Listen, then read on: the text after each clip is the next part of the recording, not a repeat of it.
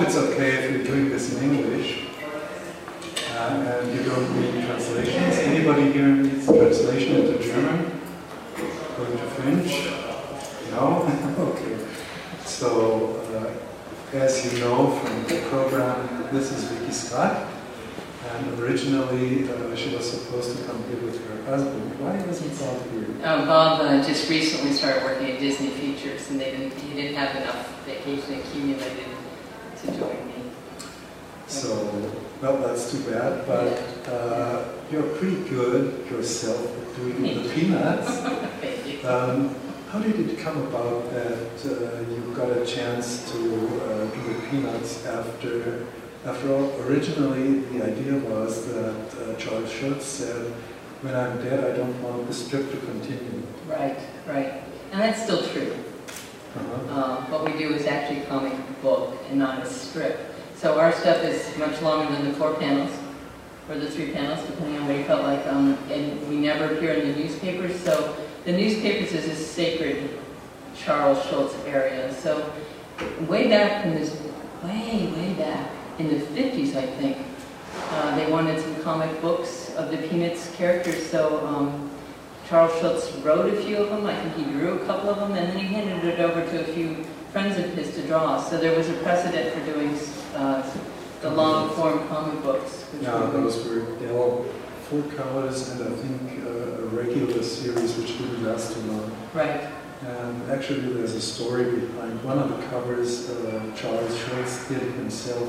I wanted to use that on a German uh, Peanuts comic book, Uh-huh. and the uh, people who uh, were in charge of uh, licensing the stuff said this is not an original because Charles Schulz never drew a wind-up tortoise, which scared uh, Snoopy to jump into the arms of. Uh, but we used the cover anyways. there you go. Yeah. Yeah, but it was obvious that uh, some of the comics were not drawn by Right, right. Us, whereas yours look very much like the original. Well, thank you. We work really hard at it. That's actually my main goal is to take my own influences out of it and just Luke Schulz. That's an important part of it for me. And how do you go about it? Do you do you write the stories yourself? Does Some of them, do? some of them I was able to write, which was wonderful. What a great gift that was. Um, and, and then the write, the drawing of it was for me. I do not ink, so Paige did most of the inking. Now we're starting to do so much that I have a few other inkers that work with me too. But um, um, yeah. So actually, it's a company thing, sort of yeah. a studio thing. If you look at the, the cover of all the credits, it takes like nine people to do what Schulz did all by himself. It just, It's like in the movies. yeah, he's, it's, he really did everything all by himself. Uh, And even if you suggested a, a, a gag to him, he'd say, well, now I can't use that. Because he wanted it all to be his, but it takes about nine of us to do what he does. no, that's uh, probably why he was a genius He in his yeah. way. Yeah, But I think your genius is too because uh, it takes a lot of courage to uh, start working on a well-established character and to continue it into uh, the future and to make it something like your own. right. Oh, what I do? Yeah. Oh, well, you know, it's easy what I do because he built these three-dimensional characters. They have so much personality, so many facets to their personality that it's, it's easy to know them and to know where they're going to go and what they look like. And it's just, he's done a really good job of fleshing these characters out. What's your favorite character? It varies day to day. Which one is your favorite today? Today, I think maybe Peppermint Patty, Okay. Uh, which is weird because as a child I did not understand Peppermint Patty. I sure didn't get Marcie. I didn't think they were funny at all. And now I get, oh, they're very funny together. So there's always new things to discover. Yes, sir. Yeah. Okay. Um, and who does coloring? Do you also influence the coloring? Or I do not, no. No, I have very little influence on color. And a lot of people do color because it's a big job. Is it easier to do shorter stories with the peanuts or the long ones, the book, book complete books? I, like the one in space. Uh, again, that's really my mood. Mm-hmm. There's something about picking up the pencil when you're going to do a 95 page story and, okay, this is going to take three months. and there's something nice about finishing a quicker story, but um, yeah. How long did it take to do the uh, space story? It, it took me probably three months because I was also doing the other facets of my job, which is I did a lot of approvals for licensing like all of us did that. Uh, It wasn't just art. Um, now I'm doing another graphic novel. Um, it's sort of tied into what the movie's about. Um, we couldn't do a, a version of the movie because Craig wanted to keep the story completely secret. So we took an element of it and blew that out into a story of 95 pages. And, and um, that one I only got about six weeks to do. oh my goodness. I brought pages with me because I'm behind. so in the hotel, I'll be drawing So tonight. you're working at- in the evenings at the hotel? Oh my Yeah. goodness. Uh, what an experience Yeah. here in Munich. Yeah. So you won't get around to see much of the city. I, I will try to do that, yeah. Okay. Yeah. Uh, I roughed it out on the airplane when I went to Kansas to visit my mom, so I was, I was working on this wherever I had the moment. In the space story, there's this uh, running gag about the cat which is getting fatter Yes, till the end of the story. yeah. Is that a takeoff on Garfield? No, it's not. Uh, But actually, it could be because there has been a kind of uh, fight between Charles Schulz and Jim Davis. Um, Davis had a dog uh, lying on his doghouse and doing fantasies in the neighborhood, whereas uh, Charles Schulz uh, always mentioned a cat which was very bad to Snoopy. Yes, yeah, So- super mean cat, yeah. Yeah. And I think this was a kind of, well, I don't know if it was animosity between the two or just uh, uh, fun or whatever. Yeah. But in the meantime, uh, even Jim Davis has changed that a little bit Mhm. because uh, the dog next door has evolved into uh, something very strange. There are many dogs in the neighborhood. Yes, One who doesn't bark, uh, one who is invisible, yeah. uh, one who is very shy and stuff like that. But you also worked for Jim Davis. Yes, I didn't you? did, yeah. Uh, when was that? It was in the mid '80s, at the peak of Garfield's popularity. I did the. Um, they had an artist there who did all of the strips. He penciled all the strip Garfield. He penciled U.S. Acres, which is another strip he was launching, Mhm. and he did all the merchandise for. And this guy was just never sleeping. So I took over the merchandise for Garfield, and my husband and another fellow took over the um, U.S. Acres strip.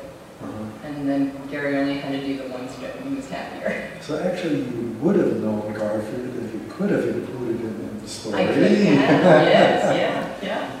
Because And unlike- after all, it's a fat cat. Right, right. Getting lighter. Yeah. grows from, what, 25 pounds to 500 pounds at the end of the story? Yes, yeah. Yeah. I'm glad they translated it well, good. Uh, well, I didn't have anything to do with the translation of those books, but I translated Peanuts, and uh, I'm also the translator of Garfield for all of the strips which have appeared so far. Wow, wow. Good, good, but it's in good hands. The translation is something I'm always curious about. Um, I got a call from Japan, because we've done the Tokyo book, and um, somebody complains, Charlie Brown, you brought us a million miles from home, and Japan called and said, you know, it's not really a million miles, it's only, and they told me the distance. and they said, do you want to use archive? I said, I think a million is funnier, and they said, well, I don't think so. Not in Japan. oh my goodness. So I'm always curious if they're still funny. Uh, for the uh, Peanuts comic books, do you also have regulations about translation? I don't get involved with that. Uh-huh. Yeah. You don't have anything to do with the translation or with the licensing of this stuff? You know, we have, I, I would think we have to turn the life, the uh, translation over to the people like you Yeah. because we could never proofread it. We could never check whether it's still funny. We, we just don't speak that many languages at the studio. Oh, Yeah. Okay, I see. I'm not sure if anybody speaks another language other than English. We're so lazy in America. Um, well, uh, I remember when I did uh, Peanuts in the 70s, I got uh, three pages of typescript, very tight, with uh, instructions what not to say in the tran- German translation. Interesting, Uh, and Charles Schulz, you couldn't curse, of course, right, um, and uh, some things had to be translated uh, so they fit in locally, but they should never have been anything that was not in the sense or in uh, in keeping with uh, what Charles wanted it to be. Right, But what was easier with Charles Schulz was you could use any illustration to fit in between panels or to uh, ease up the pages. Whereas with Jim Davis, you had a folder of, say, 100 pages with art that you could use, yes, art, but you could not take anything from the street. And his approvals were atrocious. Yeah, uh, Don Evans was involved in that, and we, we even had to translate our own editorial stuff into English to send it to him. Right, uh, and to pause.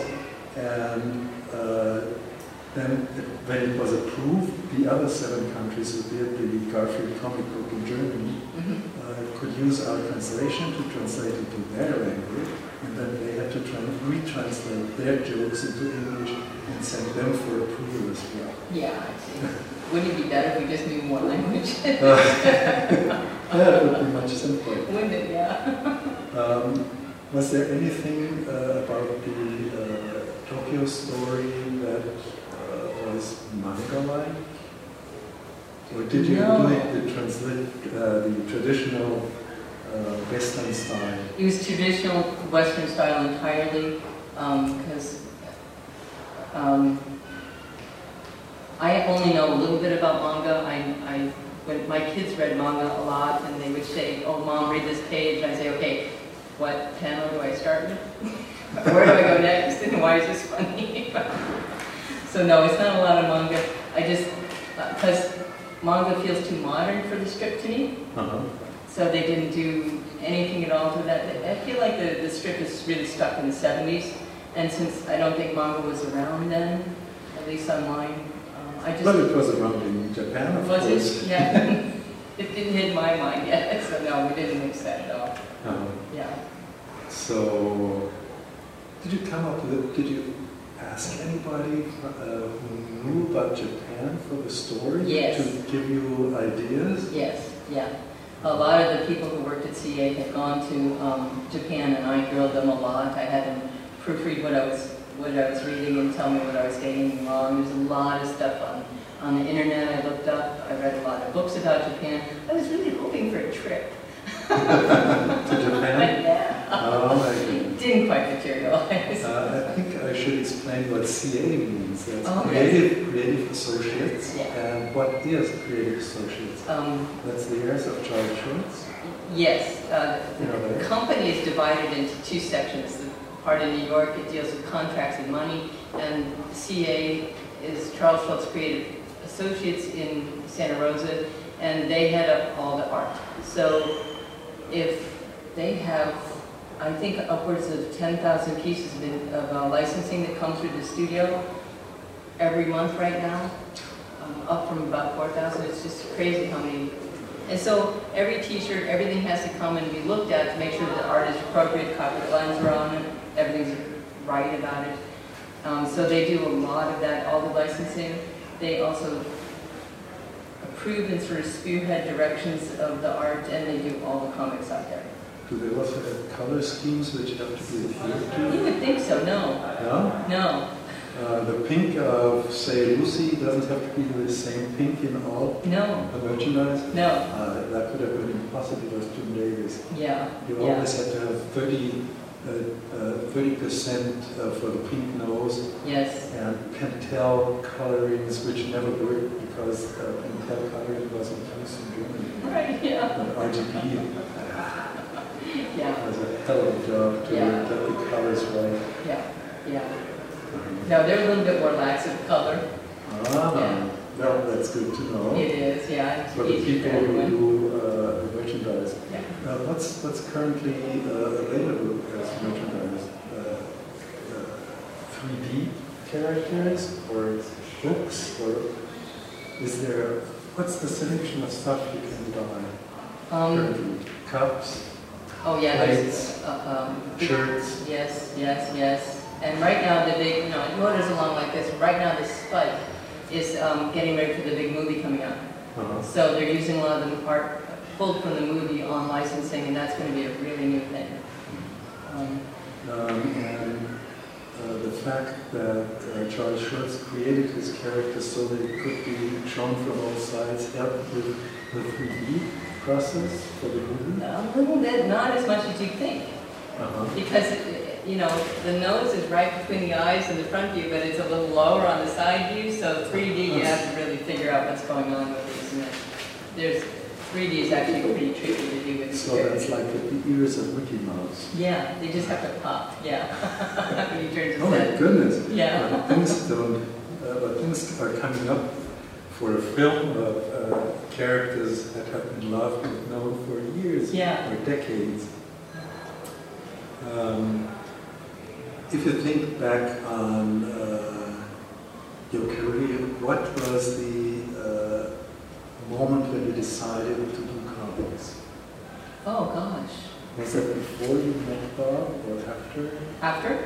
After? Yes. I trained to be an animator, Uh-huh. um, but when we graduated, the animation was at a low because it does that cyclically. It gets bigger and smaller, and it was a really low part right then. So um, that's when Bob and I decided to go to um, work for Jim Davis Mm-hmm. and um, ride out that low, and then that's how I got into to comics, actually drawing them, because I wanted to be an animator. And then I Um. realized, you know, this merchandise is pretty cool. I like this. Yeah, but that's uh, like some of the great names of comics, like Floyd Gottfredson, uh, who at first wanted to do comics, and Disney told him, uh, go into animation, and then he needed somebody to do the comic strip. And then after seven weeks, he hoped Disney had forgotten that uh, he wanted to call him back to animation because he liked the comic strip more than Yeah. the animation. yeah. And uh, if you think back, uh, would you have liked animation more, or today do you think that doing the comic strips is better for you? Oh, I think I still have the call for movies. Uh-huh. Yeah. Especially now that we've just moved to LA and it's really calling me. And is Bob involved in movies? yes. Yeah, yeah. Is it uh, possible to tell what kind of project he's working on right now, or is it secret? It's so secret. Uh, it's top secret. It's top secret. It's so secret they don't even have a title for it yet. Uh-huh. Yeah. So it's not only top secret, it's Disney secret. It's Disney secret, yes. Yeah. And does he have to go to work at the studio? Um, they Or is he working from home? no, he's, he goes to work. Uh, Yeah. You're working from home, or do you have a studio where you're working with all of the people who do the inking? No, I'm, you send local. out? I'm, I'm now in LA, so that's about 400 miles from where the inker lives. Okay, We do a lot of mailing. and who does the lettering? Is that done with computers nowadays? Yes, yeah. Uh, They got this beautiful font Yeah, uh, that's sourced from the 60s. yeah. Um, they, uh, they got this amazing guy to, to create a font for it. It's supposed to randomize the letters so that it doesn't look like it's exact same O all the time. It's, and they harvested all the sound effects and, and quotation marks and Woodstock speak and everything. And this guy is so amazing um, that when Paige called him and said, could you do the lettering for us? He said, yes, but I'm finishing up um, Leonardo da Vinci's for the Pope. So after I'm done with that, then I'll be able to do it. So, so Um, he, he didn't find job. I think the lettering uh, font was available in the 80s already, back in the 80s, Okay. because uh, you could go to uh, novelty stores Uh-huh. and have uh, your personal uh, cards, Uh-huh. birthday cards, with the lettering uh, Wow. by, actually I got them for my wife for her birthday. I was in New York. yeah, but, uh, and I think that the lettering of Jim Davis is also available. nowadays. Interesting. But Wow. I'm not really sure. Yeah, But what we have in the German editions looks very much like the original. nice, nice. And I think it's much better to have uh, with uh, comics like Charles Schulz, it's much better to have uh, a lettering which looks like the original. Yes, yeah. Um, and the fact that, uh, what size up do you uh, do your originals? Um, One and a half or two, si- two sizes? I think it's pretty close to one and a half. Uh-huh, I do it as big it's as the board will allow me to do, do it. uh-huh. So I got ten by fifteen. Okay, that's inches. Yes, That's 25 by 45 in Germany. nice work. Yeah, Just about. good. Uh, I had to figure that out uh, sort of.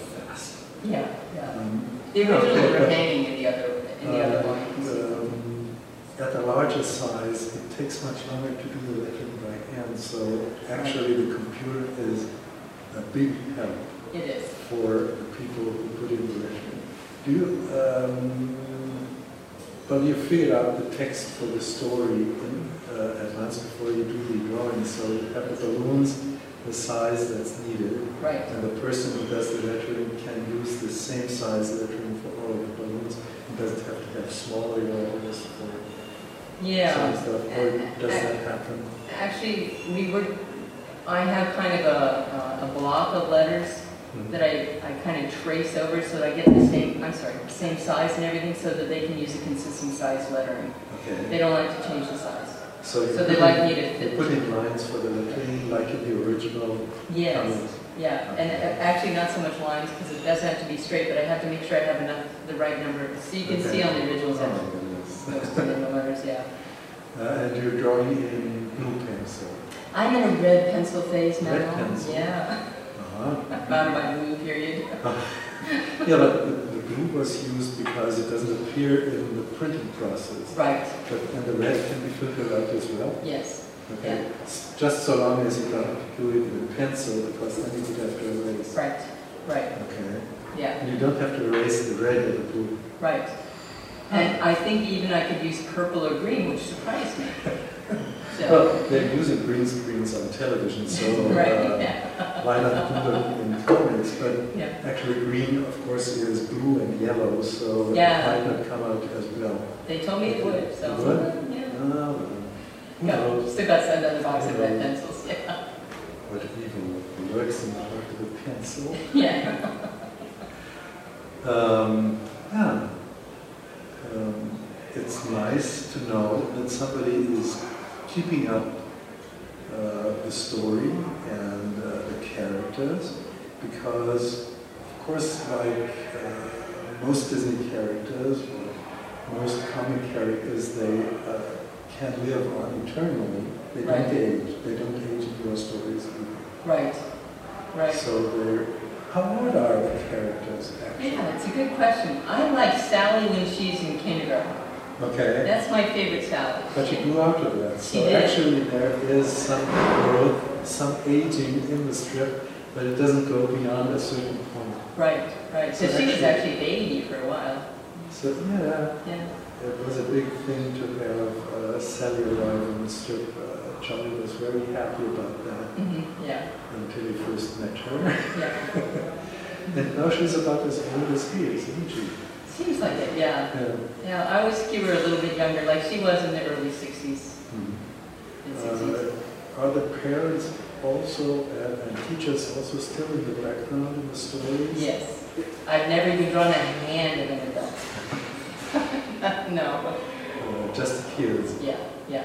Um, That was a trick of Tokyo too, uh-huh, because I also can't invent characters.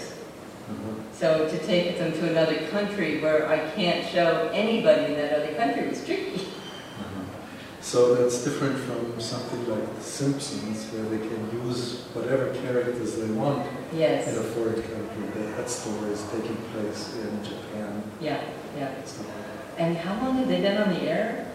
For over 22 years. Yes, yeah, They have been longer on the air than Gunsmoke, yeah. which was 20 years. And they're still making new ones. Yeah, but there's a difference. Gunsmoke was a drama, and Simpsons a sort of a comedy. Yeah. Pop culture yeah. And the characters uh, in one episode said, "Why don't we have hairlines?" and the girl is trying to put the hairline there, but it doesn't really work. No. Yeah, well, it's almost three o'clock. I don't know what's the next uh, thing on the program here. You ought to know. In the front seat, you picked me up for the I don't know. Do you have to go on talking? Um, we still have questions. Yeah. Um, but maybe somebody among the audience has a question to ask you. Would be nice if there were a question. Don't be shy.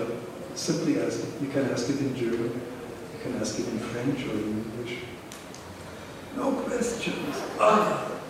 Did you already try uh, to draw on a, to, to draw it digitally on a computer screen? No, I haven't. Honestly, because I don't have the technology. I don't have the Cintiq tablet to draw right on. Um, The, the best I have is a Wacom tablet where I'm drawing here and looking over here, and I can't, I don't have the control that I can do that with. Um, Now, my husband does, draws digitally, but I, I haven't made the jump yet. Yeah. Yeah. Because I'm old, I don't have to. no. Even if you did Jim Davis's uh, inking in the 80s, you're not old. Yeah, That was just a few days ago. that's right, a mere blink, yeah. Any more questions? Ah, Could you say a little bit about how you feel that the humour changes with the longer story structures? You know, it makes me realize what a genius he was to be funny in four panels. It takes me a lot longer. Um, I, I, I think it's tricky to lay out a long form page because you want something funny happening every single page. And it's easy to just draw out the story and have too much going on and it's just not funny. So we have to write really tightly to make sure it's still funny and still the right emotional content, not just draw it out and make it boring. Because a couple of stories have been a little boring. But uh, I think we we fine-tuned that a little bit, so it's it's a it's easier for me to draw to um, write a long-form story because I'm not as you know haiku. I think Schulz wrote more like haiku. They're beautiful, and I just need more pages. Did that answer the question at all? Yeah. Okay, good. um, in the long form in comic books, we also have to have at the end of a page or a double page the kind of gag I like to you. uh, Yeah. have a kind of stop over for the reader before he turns the page. Yeah, a little reward for getting to the end of the page. That's how I think of it. Oh, you made it this far. Here's a little joke. Okay. Yeah. Well, if there are no more questions, um, and if you are happy with the questions that I asked, then uh, why don't we call it a day? Okay. Thank you so much. Oh, I thank you for being here. It's, uh, we met in Leipzig for the first time, Mhm. and we discovered that there's lots of uh, the same interests Yeah. in the comics, so Mhm. I'm happy to have you here, Nice. and uh, I hope you will enjoy your stay.